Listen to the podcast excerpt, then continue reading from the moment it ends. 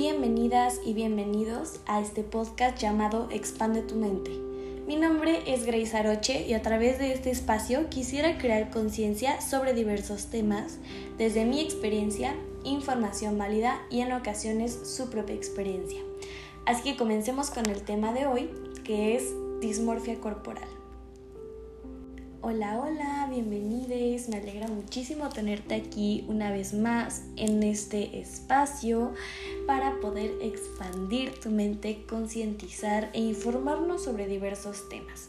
El tema de hoy es un tema muy importante que no siento que sea muy tocado hoy en día, pero sí muy vivido hoy en día, lo cual lo hace un poco más riesgoso y el hecho de que estés aquí informándote sobre esto me encanta porque es una manera preventiva de poder no llegar a este punto o poder mm, tal vez identificar algunas características. Sin embargo, nadie viene aquí a diagnosticarse, ¿ok? Eh, aquí solo es para tomar un poco de información, saber qué dicen los datos, qué dicen las teorías, qué dicen las experiencias y ejemplos, por ejemplo, para poder tener más información y aprender al respecto, es decir, expandir nuestra mente. Pero pues en dado caso que te veas muy identificada con estas con esta información sería muy bueno que lo puedas eh, pues tratar con un terapeuta para que puedas pues tener un diagnóstico mucho más completo, ¿verdad? Este, pero bueno, sin más preámbulos, comencemos con el tema de dismorfia corporal. Entonces, eh, muchas personas creen que este trastorno es un trastorno de conducta alimenticia. Sin embargo, se va más hacia el espectro de los trastornos obsesivos compulsivos. Normalmente comienza en la adolescencia, ya que el cerebro, el cerebro va a crear una imagen corporal con, y la va a consolidar a esta, pues en esta etapa. En la, en la infancia vimos ciertas circunstancias que se van a quedar totalmente introyectadas e impregnadas en nuestra mente, en nuestra conducta, pero en la adolescencia todavía podemos modificar muchas cosas, es todavía una exploración, todavía hay muchos cambios radicales a nivel físico, emocional, mental, de creencia, psicológico, etc. Entonces, en la adolescencia es cuando se va a consolidar esta imagen que nosotros tenemos de nosotros mismos. Entonces, por eso es importante destacar que normalmente comienza en la adolescencia este trastorno por eventos como los siguientes desencadenantes. El primero podría ser humillación social, que te humillen en frente de tus amigos, de tu salón de clase, cierta parte de tu aspecto físico. También puede haber un, un evento desencadenante como el acoso sexual. Esto sucede y te hace tener una percepción y relación quebrantada con tu físico, con tu sexualidad. Otro desencadenante podría ser el fracaso público en deportes, gente que se esmera y se esmera por llegar a cierto objetivo y al quedar como humillado socialmente, entre comillas, este, pues eh, puede ser que este fracaso se introyecte en uno mismo sienta esta humillación y pues este puede ser también un desencadenante. Eh, los deportes, las lesiones, enfermedades físicas, también burlas sobre la apariencia que desencadena este sentimiento de vergüenza con uno mismo.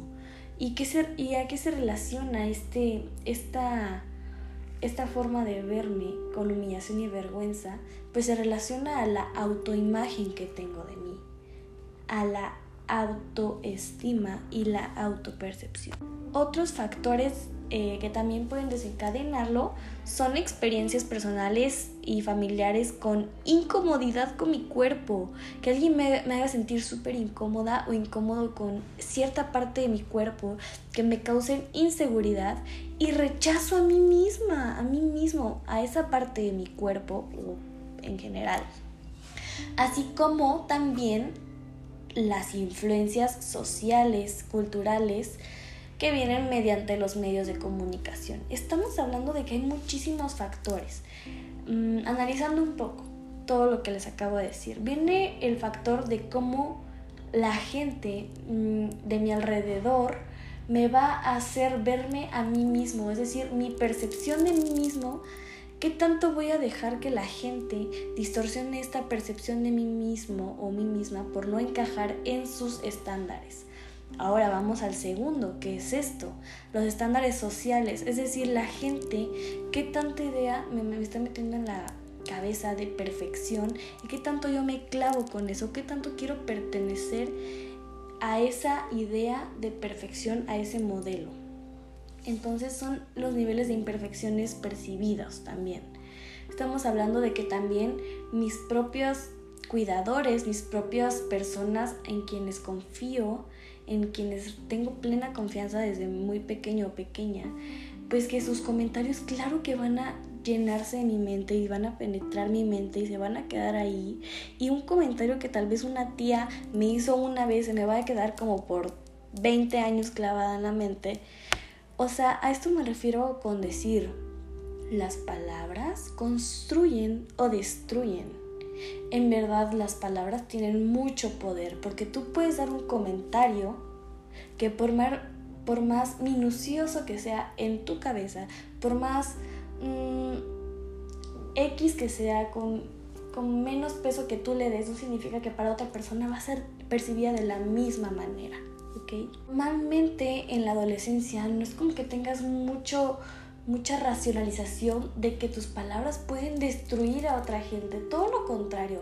O bueno, al menos yo lo voy a decir desde lo que he vivido en la cultura mexicana, mucha gente que he visto del más que nada adolescencia como secundaria podría ser, se tratan muy mal entre amigos, como que se molestan mucho, se llevan muy pesado y pueden llegar a tener muchísimas, muchísimas violencias verbales sin darse cuenta por lo normalizado que está en nuestra sociedad.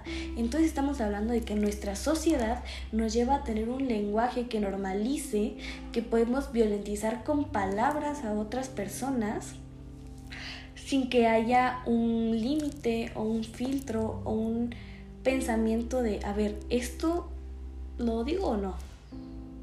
¿Qué puede ocasionar mis palabras? Estamos hablando de que no tenemos mucho, mucho aprendizaje y control de nuestro lenguaje y de cómo puede tener poder este sobre los demás. Algunas acciones que pueden acompañar al trastorno de dismorfia corporal pueden ser acciones compulsivas. Por eso es un trastorno obsesivo compulsivo, porque tienes acciones compulsivas. Existe el trastorno obsesivo, que solo te obsesionas con algo, pero también compulsivo, es decir, lo llevas a acciones o actos mentales. Entonces, ¿cuál sería una acción compulsiva del dismórfico corporal? Checarse en el espejo frecuentemente cada que ves un espejo no vas a poder evitar mirarte o cada vez que es un reflejo, aunque sea en la calle, en el vidrio de la puerta del salón de belleza, vas a voltear a verte para corroborar esa parte del cuerpo, para ver esa parte del cuerpo que tienes distorsionada. O al contrario, puede ser evitar cada lugar donde puedas ver tu reflejo, porque es muy doloroso verlo. Otras acciones que pueden llevar a estas personas es utilizar prendas que los cubran, que cubran esa parte del cuerpo. Eh, es como esas personas que usan como ocho sudaderas cuando, ¿qué puede ser? Ahorita estas fechas con calor y llevan dos sudaderas y es como, oye, pero hace calor, ¿no? No, no, no, yo no tengo calor, yo no tengo calor, yo estoy bien. O sea, llegan a ponerse en una situación que no, no, créeme, para mí es más incómodo que tu persona veas, no sé, mi inseguridad puede ser mis brazos, que para mí es más incómodo que tu persona veas mis brazos que a mí me generan una gran inseguridad a que a la incomodidad que puede sentir mi cuerpo por el calor que está haciendo. ¿Entienden? O sea, la percepción de casi todo en mí, en mí físicamente se va a ir distorsionando por este trastorno. Entonces, la incomodidad que yo no puedo sostener con esta autopercepción pues errónea de mí misma o defectuosa me va a hacer a ponerme en situaciones que pues pueden ser muy contraproducentes. Vamos un poco a ondear más en esto. ¿Por qué? Porque puede llegar a un aislamiento social Y pues recuerden que somos seres sociales. Ahora que les diga los criterios desde el los que, lo que dicen los criterios diagnósticos vamos a poder entenderlo un poco más. Hablando de un poco de qué dicen las investigaciones, este, la presentación de este cuadro va a variar mucho según el sexo, si es hombre, si es mujer. Por ejemplo, en hombres, el trastorno de dismorfia corporal es más propenso a que se obsesionen con sus genitales, con su constitución corporal y su calvicie, inclinándose a llevar comportamientos como lo que es el gym, levantamiento de pesas, todo lo que es hipertrofia muscular y a usar al uso o abuso de sustancias como esteroides. Entonces, ¿qué pasa? Son estas personas que volvemos al punto de la sociedad. Yo para ser hombre, ¿cuáles son mis herramientas para comunicar al mundo que soy hombre? Para demostrar que soy hombre, porque al parecer tengo que demostrarlo, ¿verdad? Empezando por ahí, tengo que demostrar que soy hombre. Ok, ahora, ¿qué tengo que hacer o qué tengo que llenar requisitos para ser hombre? Ah, pues al parecer un hombre es musculoso, se ve grande.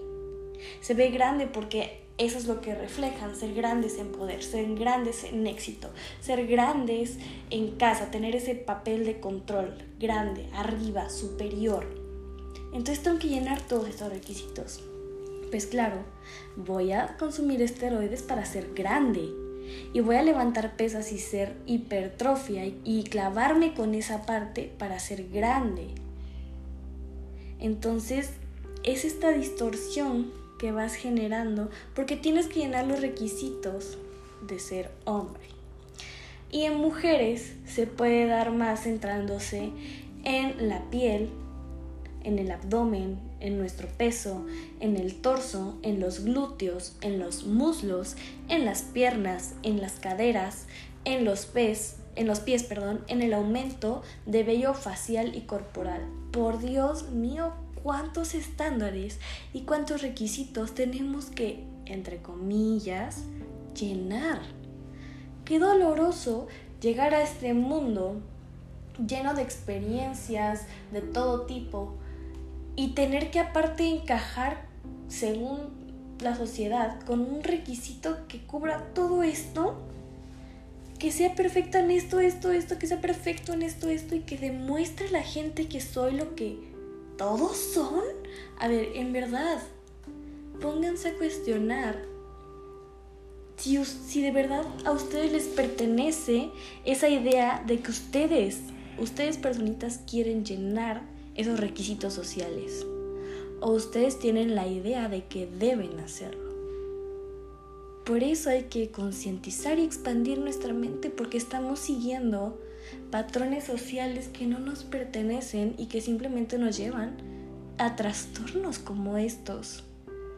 Entonces, las mujeres que hacen para, o sea, al tener esta dismorfia en, estos, en estas partes del cuerpo, comportamientos repetitivos, este, como lo mismo, verse al espejo, pesarse todo el tiempo, camuflajear estas partes del cuerpo porque qué pena. Entonces, todo lleva a, a varios desencadenantes de comportamientos que también nos hacen privarnos a nosotros mismos y a nosotras mismas de quiénes son, nos quitan nuestra libertad. Este trastorno se da por una no atención, una sobreatención a cierta parte del cuerpo. Pero esta sobreatención es erróneamente percibida. Entonces vamos a ver qué dice eh, el DSM5 en base a los criterios que tienen que haber para que se considere un trastorno dismórfico corporal. Tal vez lo hable un poco con palabras rebuscadas, pero obviamente se los voy a hacer lo más digerible posible, ¿ok? El criterio dice que se presenta una preocupación por uno o más defectos, es decir, tal vez es decir, tal vez no solo mis ojos, sino tal vez es mi, mi cara completa. Entonces es la preocupación por uno o más defectos o imperfecciones percibidas en el aspecto físico que no son observables o parecen sin importancia a otras personas. Es decir, voy a poner un ejemplo. En algún momento una amiga tuvo una sesión con una personita que tenía dismorfia corporal. ¿Cómo era esto? ¿Cómo se vio reflejado? Esta niña, por ejemplo, empezó a dejar de comer porque ella percibía que sus cachetes eran muy grandes. Eran muy grandes, que estaba así llenísima de los cachetes como si tuviera goma así de máscara.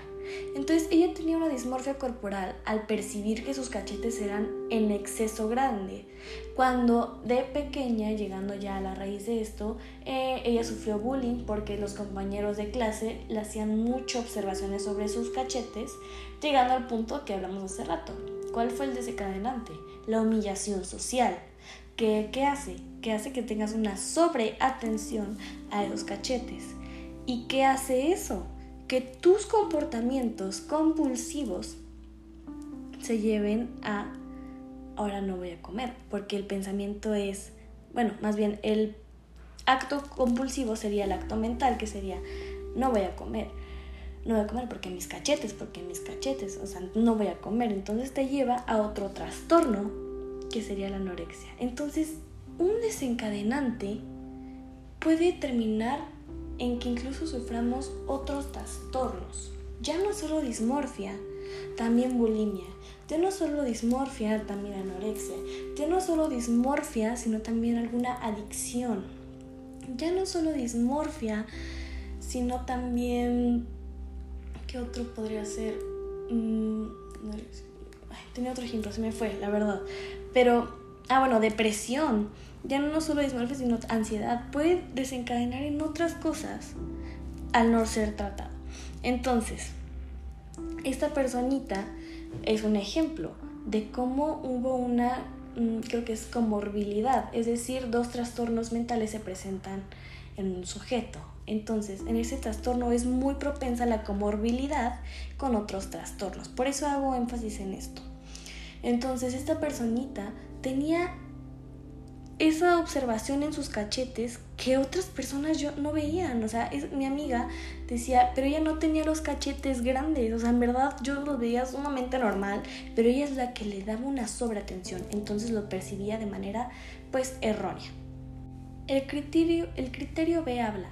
En algún momento durante el curso del trastorno, el sujeto ha realizado comportamientos o actos mentales repetitivos como respuesta a la preocupación por el aspecto. Entonces, ¿qué es lo que va a hacer el sujeto por la preocupación excesiva? Es decir, no va a poder decir, ay, bueno, ya me relajo porque esto no es verdad. O sea, no, no le es casi posible, bueno, en el trastorno ya es casi imposible tener eh, una relajación ante esta preocupación, porque en verdad te calcoma la, gente, la, la mente. Entonces, ¿qué comportamientos serían los que realizaría el sujeto?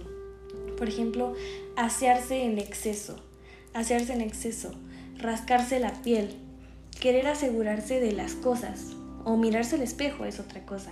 ¿Qué actos mentales serían, por ejemplo, comparar tu aspecto con el de otros todo el tiempo? Pero que todo el tiempo hacia la morra que veas, le veas esa parte del cuerpo y a ver cómo es en comparación a la tuya. Pero obviamente esto es malísimo porque tu percepción de ti mismo está súper alterada. Entonces nunca vas a poder compararte y que sea algo sano. Bueno, compararse de por sí no es sano, ¿no? Pero va a ser aún peor porque ya está muy alterada tu percepción. Entonces si la comparas con la de alguien más, nunca vas a cubrir ese vacío que estás tratando de llenar al compararte. Entonces, eh, pero estos actos son repetitivos, son compulsivos y estos calman la preocupación excesiva del sujeto. Criterio C. La preocupación causa malestar clínicamente significativo, que esto para mí es como el punto que lo hace trastorno o no, que sea un malestar clínicamente significativo o un deterioro social, laboral o en otras áreas importantes del funcionamiento. O sea, un ejemplo. Puede ser que a mí me preocupe, no sé, mi nariz, ¿no? Entonces yo me maquillo constantemente, pero en verdad, constantemente, casi que cada dos horas, me voy al espejo y me pongo, me hago así mis facciones para que la nariz se me vea más chiquita. Y me hago masajitos en mi nariz para, para sentirme como que la estoy haciendo que se haga más pequeña. Eso es un acto compulsivo. Y esto está haciendo que tenga un deterioro en mi calidad de vida. Porque si no lo hago cada dos horas, no voy a estar bien. Porque si no me voy a maquillar cada dos horas, me voy a seguir, sentir intranquila. Ni siquiera voy a poder estar en una conversación en escucha activa porque voy a estar pensando, la persona se está dando cuenta de mi nariz. Está viendo mi nariz. Ya se dio cuenta que es horrible. Está pensando en mi nariz. ¿Y qué pasa? Te proyectas todo el tiempo con las personas que están afuera. Por eso también es un deterioro social, porque socialmente no puedes estar sin preocuparte de que la gente todo el tiempo percibe lo que tú percibes. Pero por eso, ah, regresamos al criterio A, es algo que las personas no ven, solo tú ves. Entonces, ¿qué otras cosas hacen estas personas? ¿Por qué también se vuelve algo va calidad de vida? Por ejemplo, se visten para disimular el rasgo que consideran un defecto, ¿no? Lo que les decía, te pones manga larga cuando es un perro calor, pero no, es más incómodo que, que alguien vea mis brazos a que, al calor que siento. O comparar tu apariencia, o preguntarle a otro, oye, ¿cómo ves ahorita mi lonjita? Como que está peor, ¿no? A ver, tócala, a ver, tócala, tócala, ¿cómo la sientes? No, sí está peor, no, no, no. Entonces ahí estás tú haciendo el acto compulsivo de darle enfoque a esa parte del cuerpo, ya no solo tú, sino que, a ver, tú también lo ves, ¿verdad? Sí lo ves, ¿no? Entonces, socialmente también te puede llevar ya no solo a estas partes, sino a un peor, aislamiento social. Ya evitas ir a situaciones sociales, evitas relacionarte con gente. ¿Pero por qué? Por esa dismorfia, por esa, por esa incomodidad y preocupación y angustia que le das a esa parte distorsionada del cuerpo. Es horrible, es horrible en verdad porque ni siquiera es como que tú digas, ay, sí, voy a pensarlo, quiero pensarlo todo el día. No quieres, en verdad no quieres. En verdad no quieres darle toda la atención a eso, pero por eso hay que trabajar en dónde enfocar nuestra atención y nuestra energía. Y por último, el criterio D nos dice que la preocupación por el aspecto no se explica mejor por la inquietud acerca del tejido adiposo, es decir, la grasita del cuerpo, o el peso corporal en un sujeto cuyos síntomas cumplen los criterios de un trastorno alimentario. Es decir, hay que excluir que esto se da por un trastorno alimenticio.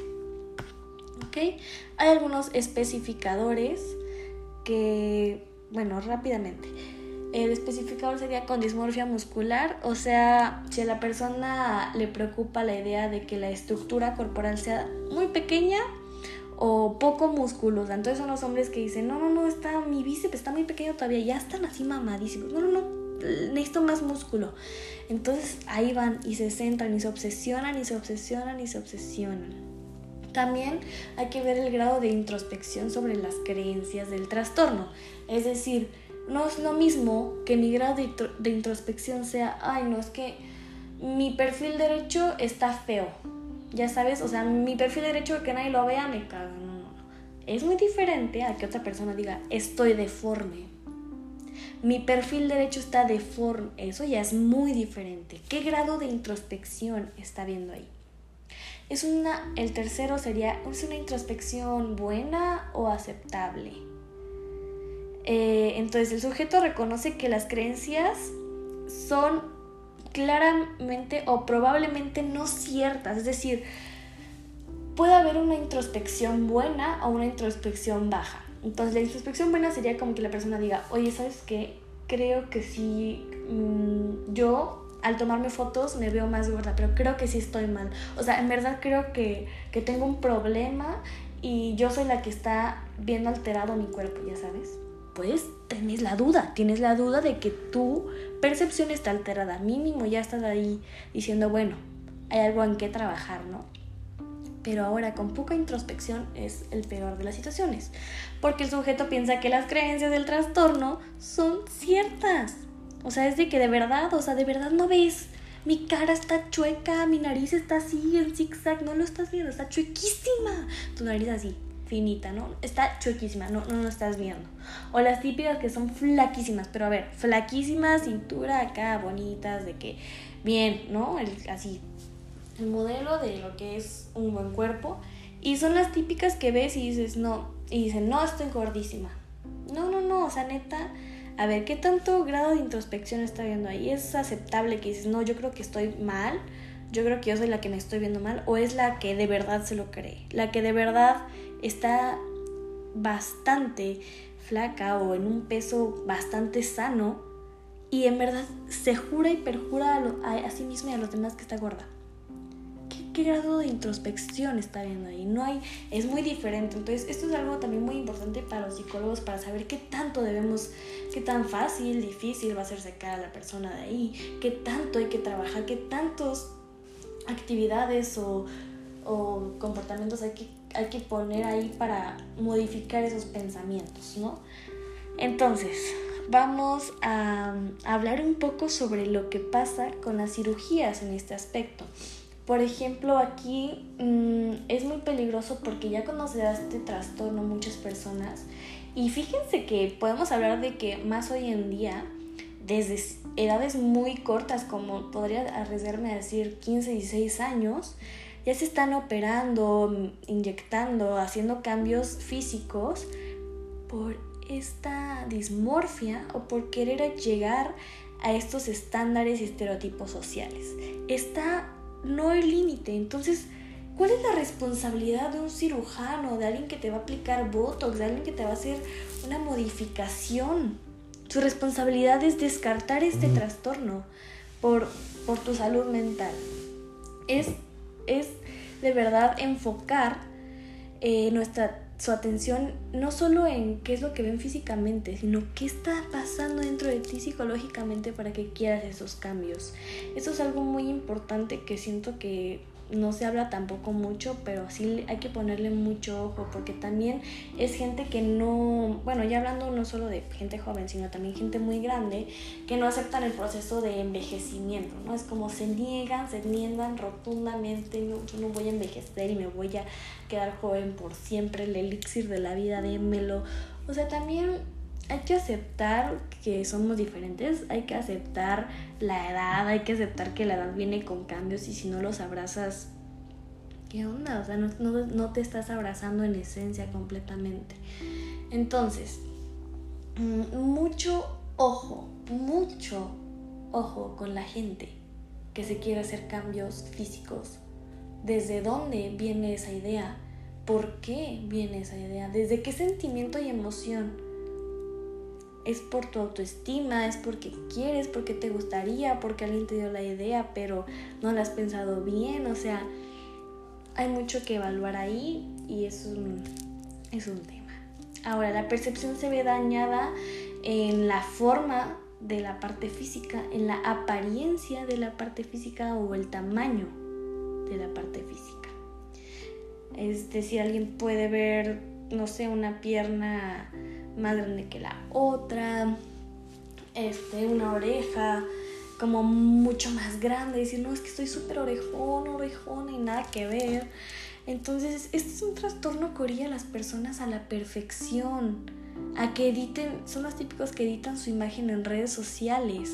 Y cuando ya no solo es en redes sociales, pues ya termina siendo en una cirugía. Quiero hablar un poco de áreas cerebrales, o bueno, ya fisiológicas que se ven afectadas, ¿ok? Eh, cerebrales, ahí va.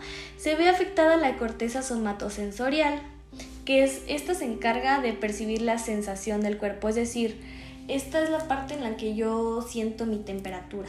Es decir, ahorita si te, si te sientas y te digo, a ver, ¿qué sientes? Calor, frío, templado. Te estás dando cuenta de tu temperatura gracias a la corteza somatosensorial, que no solo ve la temperatura, también siente, ah, me duele aquí, no en mi dedo chiquito, en el grande. Sé dónde está localizado mi dolor. Presión, es decir, si alguien pone un libro en mi, en mi mano, voy a sentir la presión del libro. Y sé en dónde está esa presión, está mi mano izquierda. Ahí pusieron el libro, porque lo estoy sintiendo, me estoy dando cuenta. y también el reconocimiento del propio cuerpo es parte de la corteza somatosensorial. Entonces, ¿qué pasa aquí? Se ve afectada, por lo cual el reconocimiento del cuerpo se ve afectado. Ahora, el locus ceruleus. Este es una parte que dispara noradrenalina. Y esta noradrenalina se encarga de activar la respuesta de alerta. Alerta, ey, ey, algo está mal, hay que cambiarlo, hay que cambiarlo, algo está mal, algo está mal, hay que cambiarlo. Constantemente te sientes abrumada, te sientes abrumado porque no lo estás pudiendo cambiar. Entonces, ¿qué pasa? El locus ceruleus manda noradrenalina, noradrenalina, te activa, te activa, alerta, alerta, algo está mal, algo está mal, hay que cambiarlo, hay que cambiarlo también afecta los ganglios basales, que mandan una señal de una idea compulsiva que marca un error. Y por supuesto una falla en la autopercepción visual. Son algunos datos cerebrales para que vean que también, pues no solo, o sea, perceptualmente, mentalmente, cognitivamente, sino también fisiológicamente hay daños cerebrales. Claro que sí, todo está conectado. Ahora, datos importantes como manera estadística, ¿no? Casi hasta un 75% de las personas que tienen dismorfia corporal reflejan depresión mayor de inicio temprano. Segundo dato. El promedio de edad donde se efectúa este trastorno es a los 17 años. Y último dato, muchos estudios difieren sobre si es más común entre hombres o mujeres. Yo al investigar un poco, muchos decían hombres, muchos decían mujeres. O sea, me quedé mucho con que hombres eran más mm, y mujeres sufren más trastorno, trastornos perdón, de conducta alimentaria. Pero al fin y al cabo, este, lo que sí es verídico es que los hombres buscan más las correcciones quirúrgicas. ¿Ok?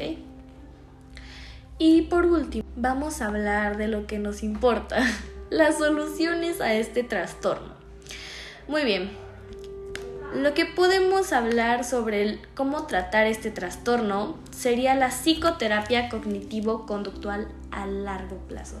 Es decir, a largo plazo, es decir, tomar esta terapia cognitivo-conductual. ¿Por qué la cognitivo-conductual? Porque esta nos va a accionar en el presente y modificar nuestras respuestas compulsivas a los pensamientos que llegan. Entonces, bueno, el trabajo es muy bonito y es un acompañamiento que debe ser a largo plazo para que empieces a ver resultados. Obviamente no es de que tres sesiones y ya. Tiene que haber pues muchos cambios a nivel perceptuales, pues a nivel mental en sí. Luego, modificar los patrones de pensamiento obsesivo. Eso nos ayudaría la terapia a cambiar los patrones que venimos manejando desde hace años, desde la adolescencia, que me manda esos pensamientos. Es decir, la conexión neuronal, ya para que lo piensen más a nivel cerebral, es una conexión neuronal que manda la misma información. Entonces, ¿qué es lo que pasaría? Romperíamos esa conexión neuronal para mandar nuevos pensamientos que ya no sean obsesivos y puedas tener una mejor relación con tu cuerpo. Ok, siguiente, sensibilizar los pensamientos positivos del propio cuerpo, es decir, pensar más de manera positiva hacia mí misma, hacia mí mismo. Mm, algunas actividades que te ayudan. Programar salidas.